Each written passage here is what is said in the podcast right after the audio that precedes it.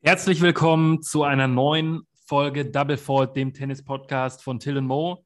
Till, ein letztes Mal in diesem Jahr habe ich die Ehre und ein letztes Mal schalte ich zu dir nach Berlin. Wie ist die Lage? Ja, moin Keule, ich hoffe, es geht dir gut. Äh, Grüße gehen raus nach Hamburg mittlerweile. Und du hast es schon angesprochen, letzte Folge Double Fault dieses Jahres, äh, letzte Folge auch von mir hier aus Berlin. Dann geht es wieder Richtung Heimat. Ähm, wir haben viel zu besprechen. Äh, 2021 Tennis äh, hatte viel zu bieten, viele Höhepunkte, über die wir sprechen müssen.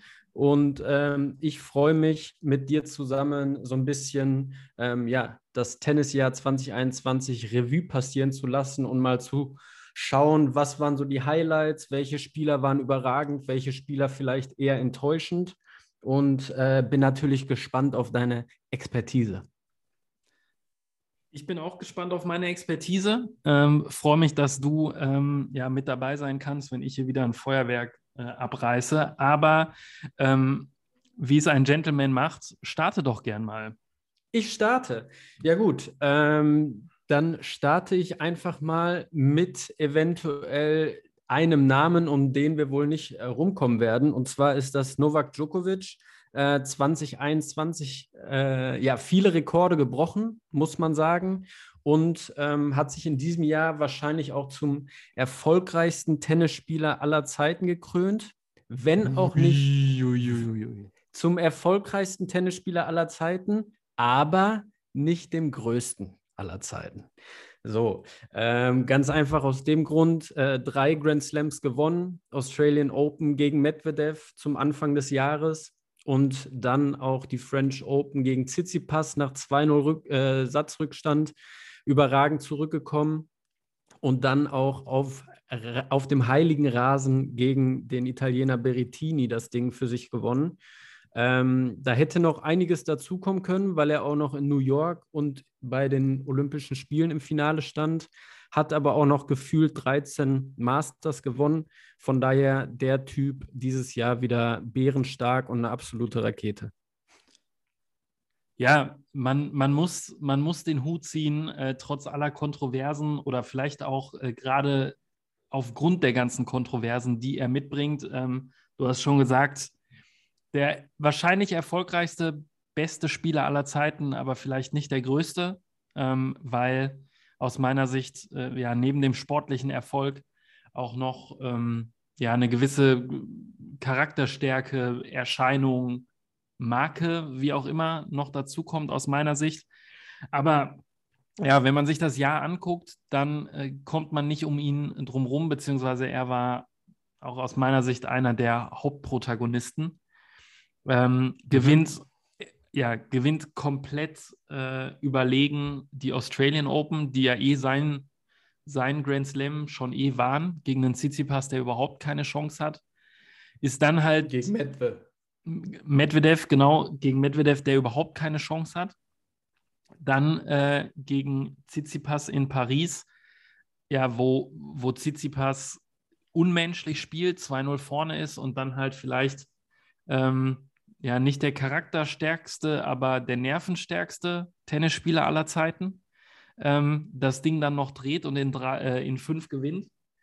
Ähm, schlägt dann einen Berettini und ist hinten raus, weiß ich nicht, vielleicht ein bisschen platt, bekommt dann doch ähm, einen, einen lockeren Arm und holt dann halt nicht Olympia Gold und äh, gewinnt auch nicht dann die ATP Finals und natürlich auch nicht den Golden Slam. Ne? Also aber was der Junge dieses Jahr abgeliefert hat, ist dann schon sehr, mehr als respektabel. Das, das muss man neidlos anerkennen.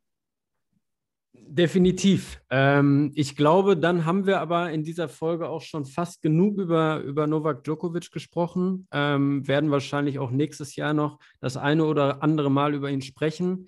Aus deutscher Sicht ein Name, der unbedingt fallen muss, Sascha Zverev. Ähm, absolutes ja, Weltklasse-Jahr, hat sich da oben echt komplett festgespielt, ähm, in die deutschen Herzen gespielt mit seiner Olympia-Goldmedaille, wo er eben Novak Djokovic geschlagen hat.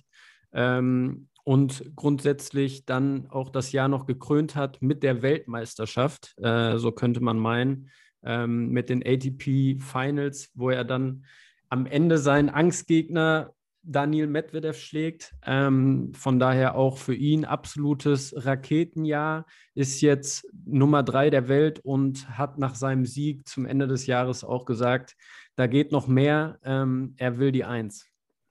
Ja, was, was ich von ihm äh, extrem sympathisch fand, äh, dass er jetzt auch im Jahresrückblick nochmal so ein bisschen ja, äh, tiefer blicken äh, lassen hat, indem er gesagt hat, er hätte auch das ganze Jahr über jedes einzelne Match verlieren können, hätte können. Ähm, hätte er trotzdem Olympia Gold geholt, wäre es trotzdem das Jahr seines Lebens gewesen oder der Moment seines Lebens.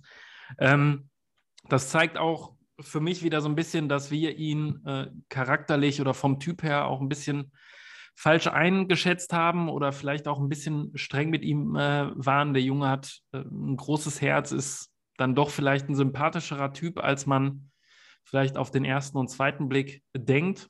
Mm, und ja, hat ein extrem geiles Jahr gespielt. Ich glaube, äh, die meisten Turniersiege auch ja. wenn ich mich nicht komplett vertue. Ja, auf jeden, auf jeden Fall die großen Turniere, ne? Genau, hat die, äh, die großen Dinger gewonnen und äh, ja, mit, äh, ohne jetzt schon groß vorweggreifen zu wollen, mit dem Olympia Gold auch mein, mein Tennismoment 2021, glaube ich.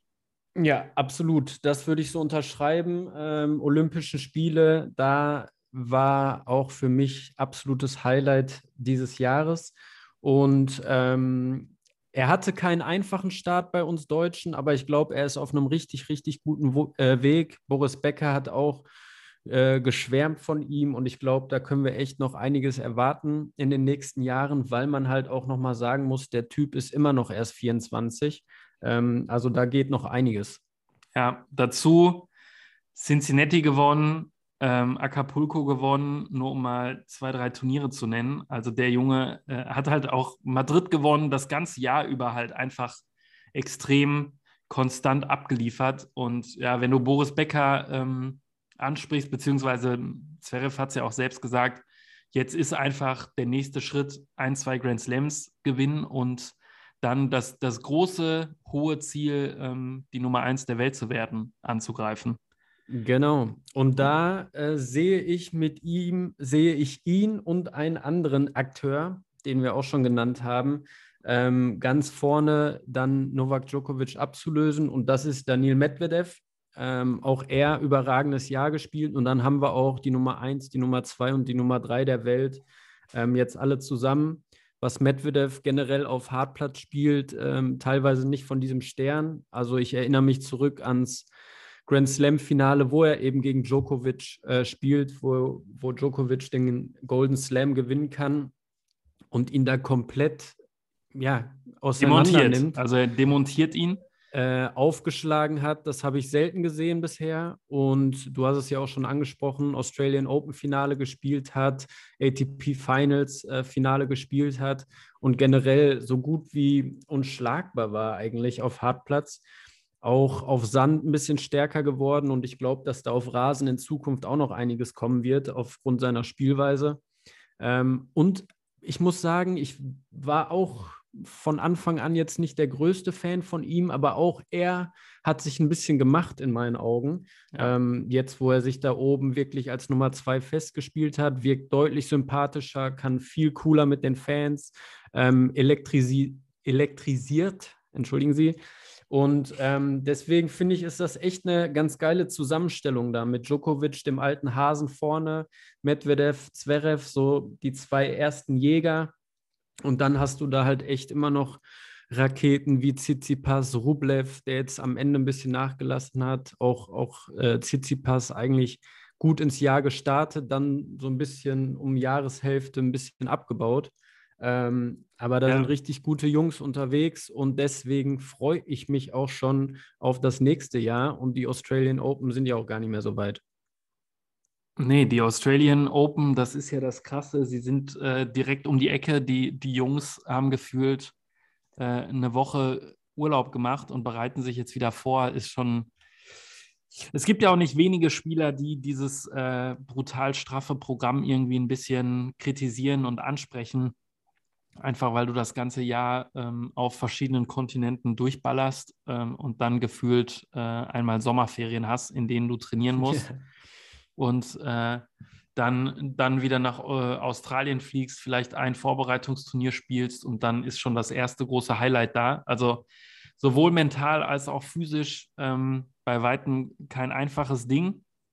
Tsitsipas und Rublev, äh, damit hast du schon zwei Spieler angesprochen, die das irgendwie nicht übers ganze Jahr bringen konnten, vielleicht auch ein bisschen dem Tribut zollen mussten, dass sie am Anfang des Jahres ja nicht äh, viel Spieler klingt immer so negativ, die sind halt einfach in den großen Turnieren einfach weit gekommen die ganze Zeit, ne? Und mussten oder haben deswegen einfach schon in der ersten Jahreshälfte ähm, sehr viel und sehr erfolgreich gespielt. Und dann war hinten raus ähm, so ein bisschen die, die Luft raus, was für beide ein bisschen schade war. Ich glaube, Tsitsipas jetzt auch nochmal eine kleinere äh, OP, die er durchgeführt hat, ähm, nachdem er dann bei den ähm, beim, bei, den, bei den Finals zurückgezogen hat. Ja. Ähm, mal schauen, wie die beiden ins nächste Jahr starten. Mhm. Aber wenn man sich mal so die Top 10, Top 15 anguckt, dann, dann kann man letzten Endes sagen, ähm, was wir vielleicht am Anfang des Jahres so ein bisschen kritisiert hatten oder ein bisschen Angst vor hatten, okay, wer kommt nach den großen Dreien? Ich glaube, äh, das Jahr hat gezeigt, wir müssen uns keine Sorgen machen. Tsitsipas, Rublev, Berettini, der extrem viel Pech hatte mit seiner Bauchmuskelverletzung das, das ganze Jahr über, beziehungsweise immer mal wieder, dann auch beim Heimspiel bei den Finals in Turin. Ja. Hubi und Kaspar, ja, ja. Äh, die jetzt äh, total, also bei mir oder bei uns ja überhaupt nicht auf dem Zettel standen, jetzt äh, auf 8 und 9 stehen. Und ja. dann die, die Jungs, äh, die, die ganz jungen Hüpfer um Sinna, um Oger Aliassim, also das, das bockt schon, da kommt da kommt einiges nach. Ja, sehr, sehr, sehr geil zusammengefasst. Äh, ich glaube, so, du hast die wichtigsten Namen genannt. Ähm, ich finde die Mischung halt extrem cool. Ne? Du hast einen Hubi Hurkacz, äh, einen ruhigen, langen Polen, der da irgendwie sein Unwesen treibt. Du hast die jungen Kanonen mit Sinner, äh, Oger Aliassim. Du hast, du hast die Hardhitter um Karatsev, Rublev und ja, ob Medvedev, Medvedev jetzt ein Hardhitter ist, stelle ich mal in den Raum, aber äh, ja. Du hast die starken Russen, du hast die Italiener, die gefühlt 25 Leute in den, in den Top 30 haben. Ja. Die könnten ja zwei Davis Cup-Teams stellen. Also äh, es ist einiges los, das hat das Jahr gezeigt und es kommt halt auch einfach extrem viel, viel nach. Dann, ähm, ich kann mich an eine Folge dran zurückerinnern, äh, mit einer sehr steilen These von dir, die sich für dieses Jahr äh, auch eigentlich bewahrheitet hat. Na, natürlich. Natürlich. Ja. Ähm, da, da, fällt mir nämlich ein Name ein.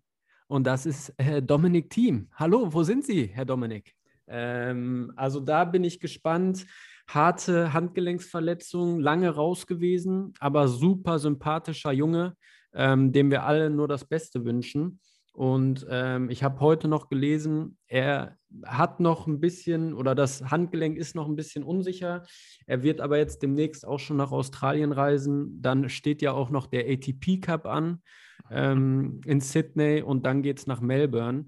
Und da wird der Junge auch wieder voll angreifen, weil ich glaube, für ihn war es nicht leicht zu sehen, dass die ganzen anderen jungen Wilden, er ist ja ein, zwei Jahre älter, aber da jetzt richtig äh, Boden Stopp, stopp, stopp, da, da, da muss ich mal kurz, ähm, da muss ich mal kurz einsteigen. Ne? Der Junge, in Anführungsstrichen, ist 28.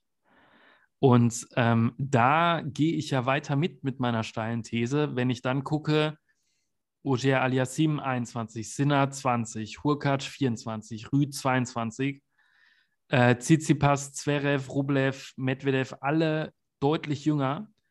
Also das wird ein brutal weiter Weg für Domi-Team, dem ich es auf jeden Fall gönne, weil ich seinen Spielstil und seine Art einfach extrem liebe und feiere.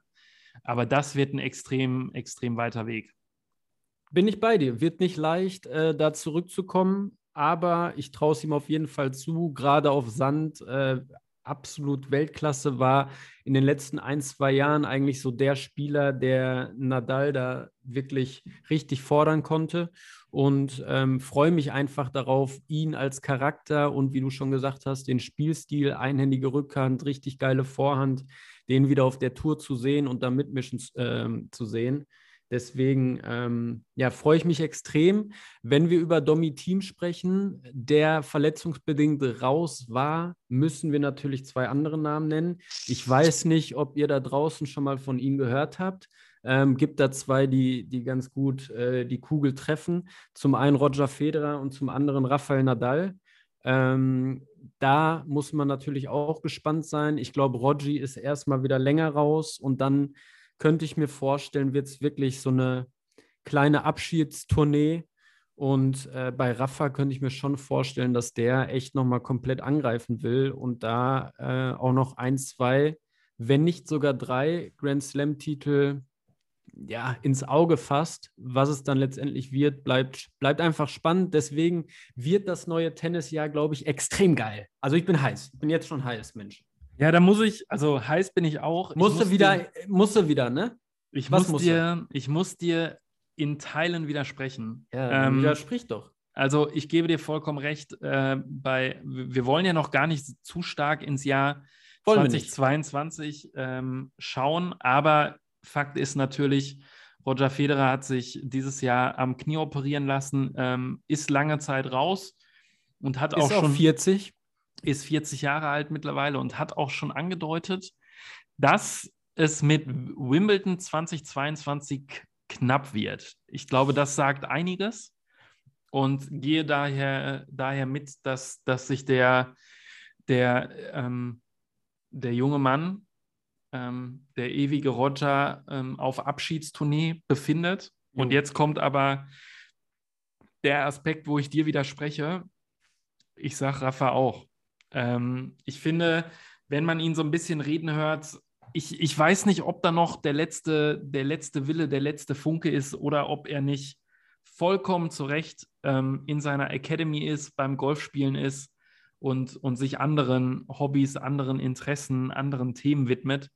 Ich finde, es klingt so ein bisschen, man könnte reininterpretieren in die ein oder andere Aussage, ähm, dass er mit sich im Reinen ist, was seine mhm. Karriere angeht, dass er sich mit, dass er mit sich fein ist, wenn es wenn es nicht noch einen äh, French Open Titel gibt und dass er auch fein damit ist, wenn wenn Novak äh, dann das 21., 22. und wahrscheinlich auch irgendwann das 23. Ding holt.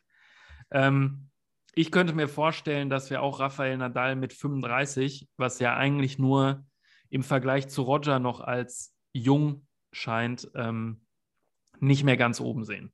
Ja. So leid es mir tut.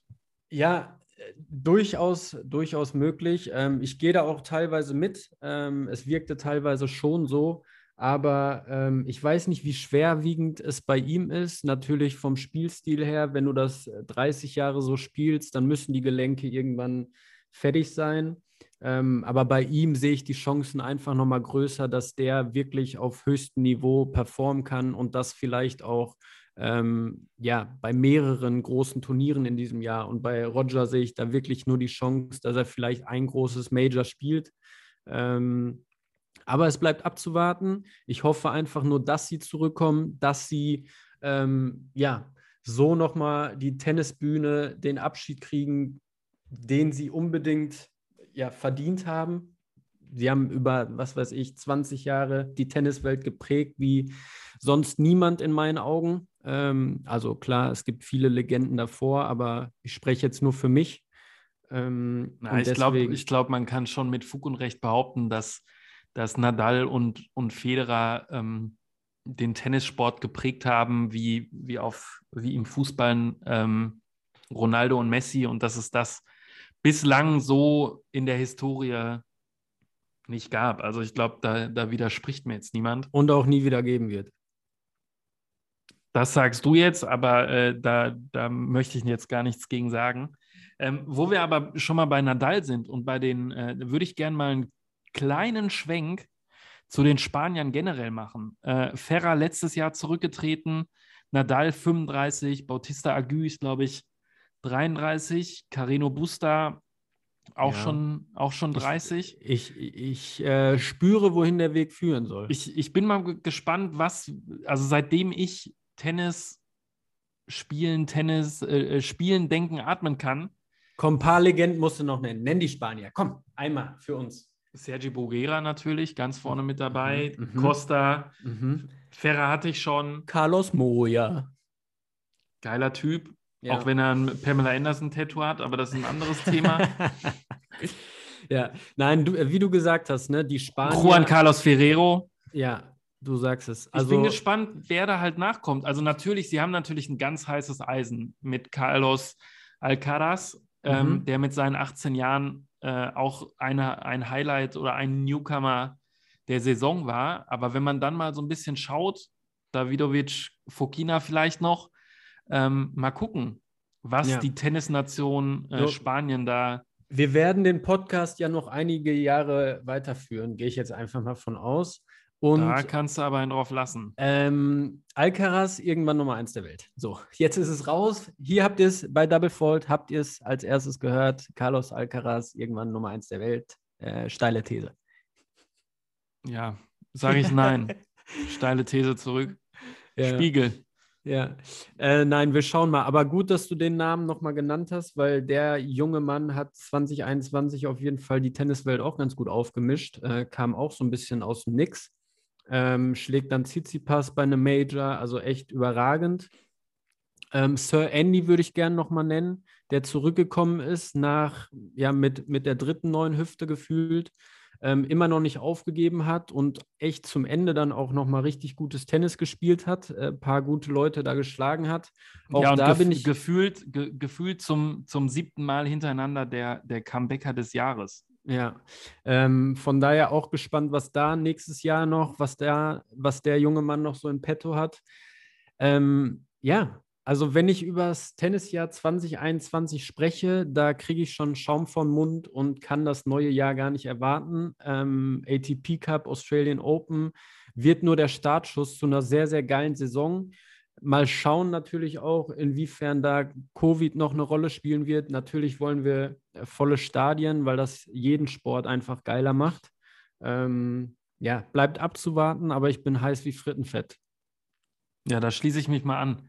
Ähm, Haben wir noch irgendwas vergessen? Pass auf, wir machen, ich würde sagen, wir machen zum Abschied äh, oder zum Abschluss machen wir drei schnelle Rubriken. Uh. ja. Spiel oder äh, Spieler des Jahres, Mhm. Moment des Jahres Mhm. und vielleicht Most Improved oder Newcomer des Jahres. Nun gut, nun gut. Ich hätte gedacht, du erwischt mich vielleicht auf dem falschen Fuß, aber in den Kategorien, da kann ich glänzen, da habe ich doch direkt welche am Start. Alles klar. So, dann äh, starten wir doch mal Moment des Jahres für dich. Moment des, Jahr, Moment des Jahres bei den Herren der Olympia-Gold-Sieg für Sascha Zverev für Deutschland. Bei den Damen Emma Raducanu, die als Qualifikantin die US Open gewinnt. Okay, schön. Einverstanden? Ähm, zwei verstanden, gehe ich so mit. Ähm, Ich kann, ich komme nicht drum rum und alle Djokovic-Fans ähm, hassen mich jetzt dafür, aber ähm, der Olympiasieg von Zverev, das war ein absolut, das war einer der, der Sportmomente meines Lebens, den ich Mhm. nie vergessen werde. Aber Medvedev, US Open, danke, Daniel, danke. Da müssen wir uns wirklich alle einmal, einmal verbeugen und bedanken. Ja. Ähm, wer ist da, du hast es gerade schon angesprochen, wer ist dein äh, Comeback-Player? ja, jetzt müssen wir uns kurz mal einigen. Comeback-Player oder Durchstarter? Da, äh, sind zwei unterschiedliche Kategorien aus meiner Sicht. Äh, ja, Comebacker. Sir Andy haben wir gerade angesprochen. Wer ist denn noch so zurückgekommen? Muss ich passen tatsächlich, tut mir leid, aber äh, dafür sage ich dir, wen ich mir gerne zurückwünschen würde, 2022 als Comebacker des Jahres, Juan Martin del Potro. Okay? Okay, du wünschst Okay. dir Del Potro zurück. Äh, ich will, dass, ähm, also äh, realistisch gesehen, ich will, dass, dass Kyrgios wieder eine Rolle spielt, auch tennisspezifisch. Mhm. Ähm, und wenn es jemals äh, jemanden ähm, nochmal in eine Zeitkapsel äh, bringen kann, damit er auf die Tour zurückkommt, Hasi, ich weiß, du hörst zu. Ähm, du weißt Bescheid. Für mich Comeback-Player, Jack Sock, geile Nummer. Jack Sock, coole Socke. Verstehst du? da müssen wir jetzt alle durch. Müssen wir jetzt stark bleiben. ah, ich fand ihn überragend. So, jetzt verliere ich hier gerade ein bisschen den Überblick. Wo sind wir stehen geblieben jetzt? Wir Was sind jetzt, wir? wir sind beim Newcomer. Wir sind beim okay. Newcomer und äh, dann bist du auch entlassen. Ja, Newcomer haben wir gerade drüber gesprochen und kann es eigentlich keine zwei Meinungen geben. Kannst du mir, kannst du gerne deinem jüngeren Bruder auch einfach zustimmen? Nein, ich habe eine andere Meinung. Ich weiß, was du sagst und ich sage dir, ich habe einen anderen. Ja, für mich Carlos Alcaraz. Ja. Ja, dann komm doch. Jetzt nennt er mir Yannick Sinner. Wow. Nee, Kaspar Rüd. Rüd. Ja, Den hatte nämlich niemand auf dem Zettel. Doch, ich hatte, also ich äh, hatte schon von Anfang an äh, ganze Zeit im Auge, dass ja. wir bald Top 10 Player aus Norwegen haben werden. Ja, okay. äh, ja, gut. Nein, finde ich, finde ich gut. Ähm, haben wir gut zusammengefasst. Sind ein paar coole Namen dabei, äh, coole Momente und ich hoffe, da kommen nächstes Jahr noch einige dazu. Aber wie alle Tennisfans wissen, wird es das sowieso. Genau, äh, jährlich grüßt das Murmeltier quasi. Es ist jetzt kurz vor Weihnachten. Ähm, wir hören alle Jingle Bells und äh, sobald dann die Geschenke ausgepackt sind, blicken wir, wie die ganze Tenniswelt, nach Australien und ähm, ich würde sagen, das ist ein gutes Schlusswort. Ihr hört uns Anfang Januar wieder mit unserem Ausblick nicht nur auf die Australian Open 2022, sondern auf das komplette nächstes Jahr. Und bis dahin heißt es nur zu sagen, Merry Xmas, guten Rutsch und bis dahin. Ja, auch ich wünsche euch allen besinnliche Feiertage und einen guten Rutsch ins neue Jahr. Rutscht nicht aus.